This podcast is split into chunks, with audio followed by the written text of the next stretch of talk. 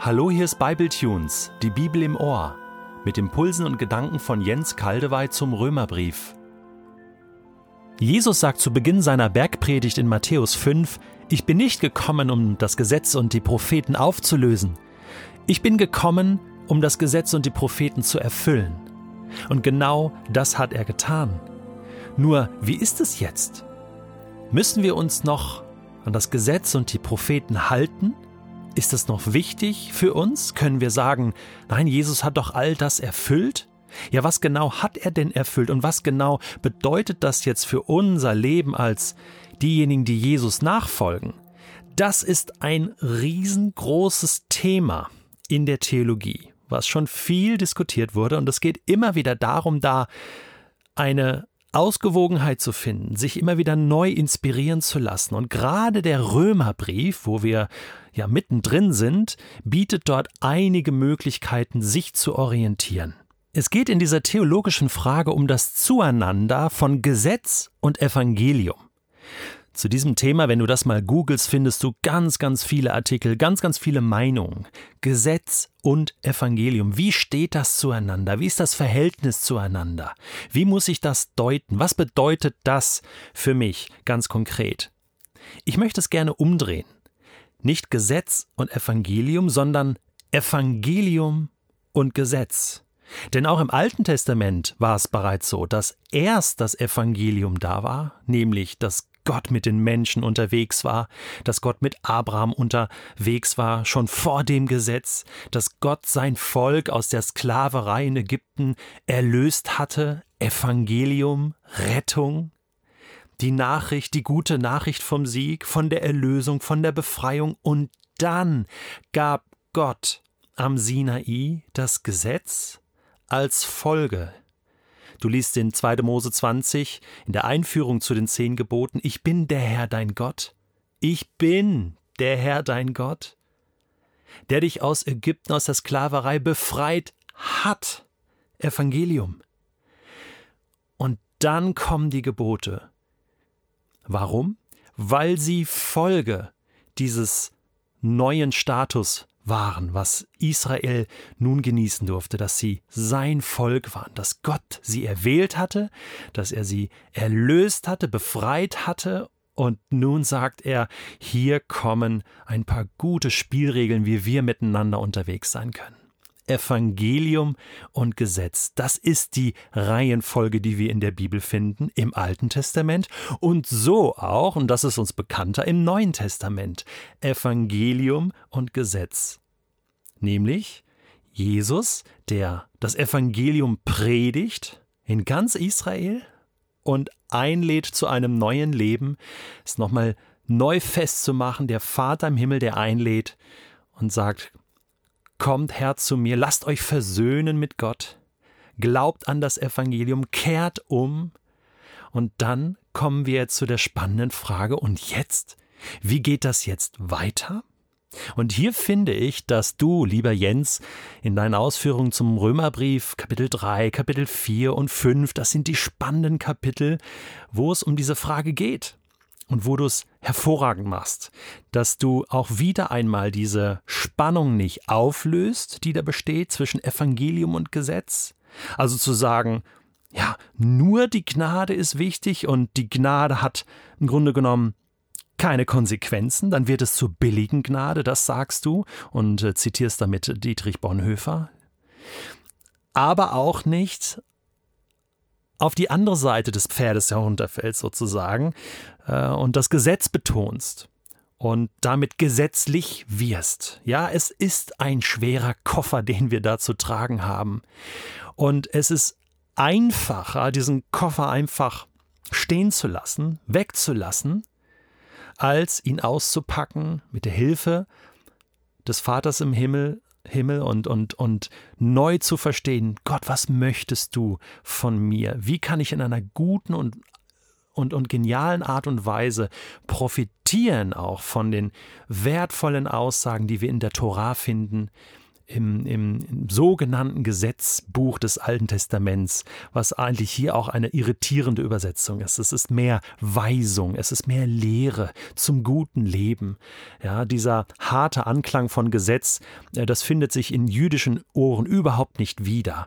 Ja, so Gesetz, das klingt wirklich gesetzlich und hart, aber es ist mehr Weisung Gottes, Wille Gottes, der gut gemeinte Rat des liebenden Vaters. Und so möchte ich dich einladen, in dieser Spannung zu bleiben, in dieser Balance zu bleiben zwischen Evangelium und dem, was daraus folgt, nämlich nach dem Willen Gottes zu leben. Was passieren kann, wenn man diese Spannung auflöst zu einer Seite, das begegnet mir in diesem sehr populären Buch von Andrew Farley, Das nackte Evangelium.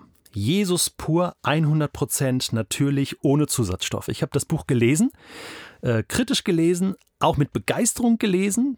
Das muss ich sagen, denn äh, die Betonung, die dieses Buch hat, da stehe ich 100% hinter. Denn Andrew Farley ist 100% von der Gnade Gottes überzeugt, die uns zu 100% zusteht, die uns gerettet hat, die uns neu gemacht hat. Das sagt das Alte und Neue Testament, diese Gnade Gottes ist entscheidend. Äh, das sagt auch der Römerbrief und dafür bin ich sehr, sehr dankbar. Hinter der Gesamtaussage des Buches von Andrew Farley kann ich allerdings nicht 100%ig stehen.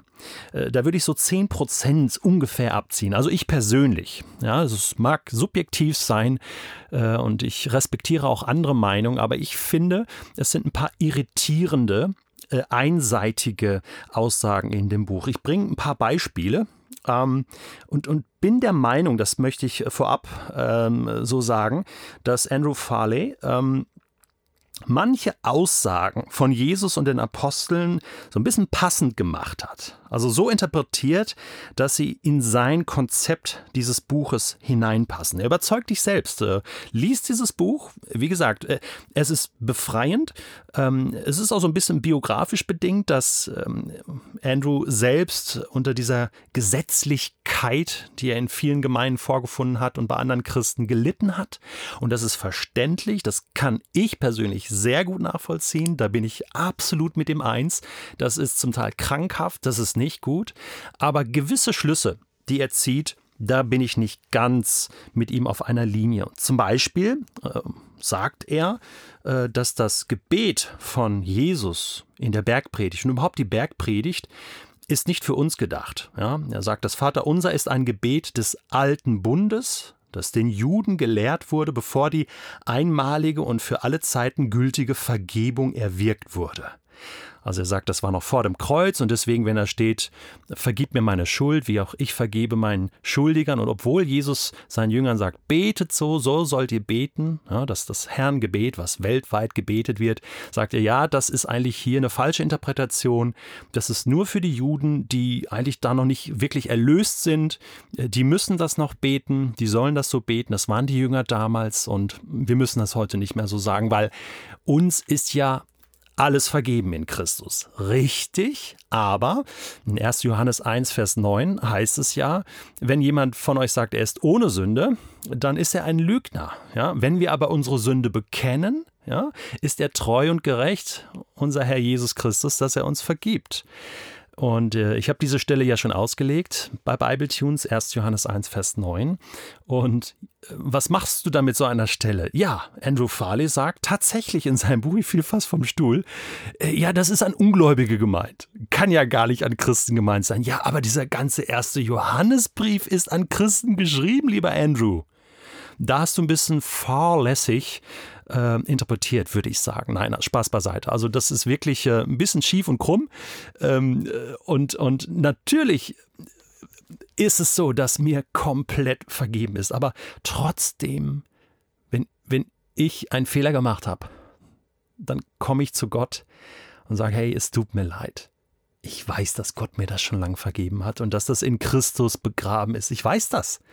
Und trotzdem ist es für unsere Beziehung, irgendwie für mich ist es sehr, sehr wichtig, das zu tun. Ich glaube, dazu lädt Johannes ein und dass wir nicht in dieses Fahrwasser kommen, hey, pff, Sünde ist ja kein Problem und ich habe damit kein Problem und ich bin ja irgendwie sündlos. Ähm, Ich glaube, das ist ein ganz, ganz wichtiger Punkt. Ja, ich habe wirklich ein bisschen Mühe damit, dass äh, Andrew Farley in seinem Buch äh, so die Aussagen von Jesus äh, so ein bisschen uminterpretiert und sagt, ja, die gelten eigentlich gar nicht uns, also auch die Bergpredigt nicht. Ähm, das ist natürlich ein schweres Kapitel und ich sage dir eins, du kannst die Bergpredigt, wenn du dieses Verhältnis und das Gesunde zueinander von Evangelium und dem daraus neu resultierenden Gesetz Christi, äh, wenn, wenn du das nicht in einem gesunden Zueinander stehen lassen kannst, dann wird es wirklich schwierig. Und dann musst du bestimmte Bibelstellen äh, einfach äh, uminterpretieren oder am besten gar nicht erst erwähnen, wie zum Beispiel ähm, ja, Galater 5, wo es um diesen Kampf geht zwischen äh, dem Guten und dem äh, Bösen in mir, zwischen äh, dem Geistlichen und dem Fleischlichen, ja, wo Paulus drauf eingeht, da geht Andrew überhaupt nicht drauf ein, weil das, das würde überhaupt nicht passen. Ne? Soll das eigentlich normalerweise gar nicht mehr geben. Und, und, und. Gibt es viele offene Fragen, auch ähm, wie er Jakobus interpretiert, diese Werke des Glaubens, so, die für mich ja genau in Anlehnung an, der, an die Bergpredigt im Jakobusbrief hier herauskommen, sagen, hey, wenn du glaubst, dann, dann, dann sieht man das in deinem Leben, was du tust. Nein, sagt äh, Andrew Forley, das, das, da geht es mehr um die Entscheidung. Die Entscheidung ist wichtiger als das Werk.